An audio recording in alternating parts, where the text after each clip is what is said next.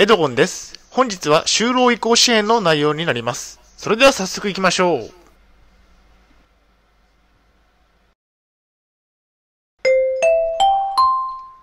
はい、H キャップチャンネルにようこそ。えー本日の内容ですが、えー就労継続支援 A 型 B 型就労移行支援のお給料や工賃について深掘りといった内容でお送りしたいと思います。前提条件としましては、現在私は統合失調症を患っています。精神病院に3年間入院をしていました。借金がありますね。大変申し訳ないのですが、ポッドキャストの方は写真が見れないのでご了承ください。それではコンテンツですね。丸1番で、就労継続支援 A 型 B 型のお給料や工賃について。丸2番で、就労移行支援のえ工賃について。最後に本日の行動プランと終わりにがあります。以前以下のようなツイートをしました。障害者の利用する就労継続支援には A 型と B 型があり、あります。A 型は雇用契約を結び、最低賃金が保障されますが、B 型は雇用契約を結ばず、最低賃金は保障されません。B 型の場合、工賃は1万から2万円程度になる場合が多いでしょう。このツイートについて深掘りをしていきます。ではまず丸1番の就労継続支援 A 型 B 型のお給料や工賃について。就労継続支援 A 型は最低賃金を支給。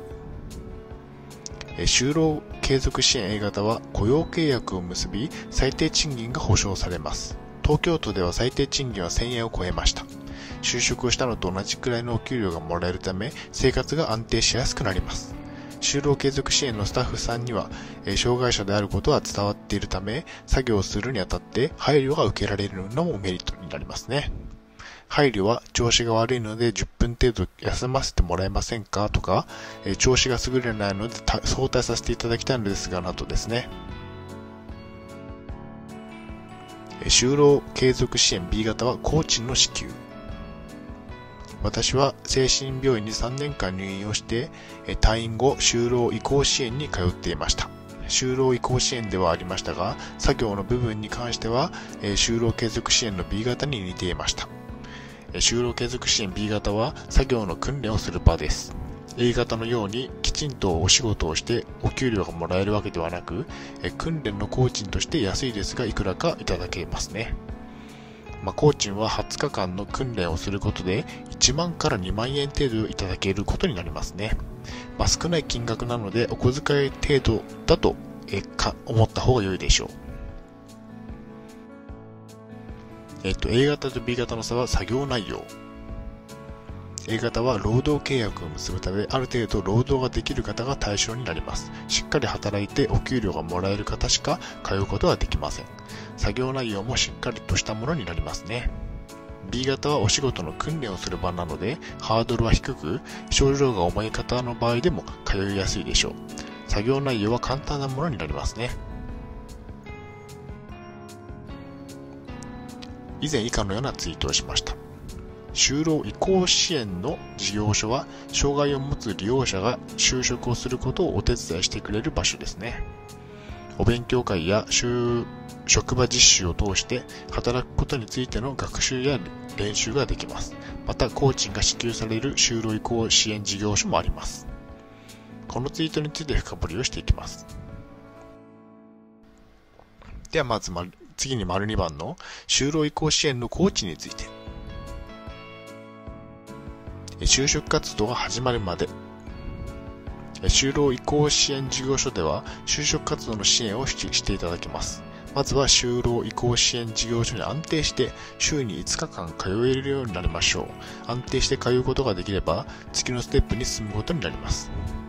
就労移行支援の利用期間は2年間と決められているためタイムリミットがあります。この2年間のうちに就職をするところまでを目指しますね。お勉強会や経営作業をします。活動内容としてはお勉強会や経営作業をします。お勉強会では食事の内容はどのようにするべきかとか、1日何時間くらい睡眠をとるべきかとか、休日の過ごし方などを学習しますね。また就職に役立つビジネスマナーについて、ほうれん草の仕方、え模擬面接の実施などを行ったりもします。模擬面接は練習用の面接官がいて、みんなが見ている目の前で面接の練習をします。少し恥ずかしかったですね。ま軽作業はチラシの折り作業、えー、日用品の購入の際に、え帳簿に記帳したり、あとパソコンの入力作業もありましたね。毎日やることは変わるので、今日はどんなことをするのかなと楽しみになったりもしたことがありますね。そして工賃を支給と。就労移行支援事業所では上記のような軽作業を実施する施設もあり、軽作業するところでは工賃が基本的には支給されます。就労継続支援 B 型の工賃と同じくらいの金額である場合が多く、月に1万から2万円程度の工賃になることが多いでしょう。まあ、ないよりはマシというふうに考えて、就職をするまで、継続的に通い、ステップアップしていきましょう。私の場合を辞める決断をしました。最後に私の場合をお話ししようと思います。私は精神病院に3年間入院をして無事に退院できました。退院後は東京都のグループホームで生活をしています。グループホームで生活をしながら就労移行支援に通って1年が経過しました。少し前に統合失調症の症状が強くなり、体調を崩し、2ヶ月間の休職状態になっていますね。まあ、この休職期間中に、えー、自分が本当にやりたいことが見つかり、起業しようかと思うようになったんですね。結論としましては、就労継続支援 A 型は最低賃金を支給。B 型と就労移行支援は個人の支給がされますね。はい、お疲れ様でした。ありがとうございました。それでは本日の行動プランに入っていきたいと思います。えー、日中活動をしましょう。就労継続支援 A 型、B 型、就労移行支援などなどがありますね。日中活動は何かしらをしておいた方が良い場合が多いですね。私は就労継続支援 B 型に通う予定になっています。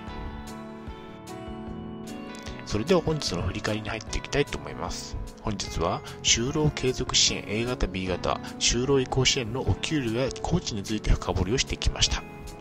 丸1番では、就労継続支援 A 型 B 型のお給料や工賃について、A 型は最低賃金が支給されますね。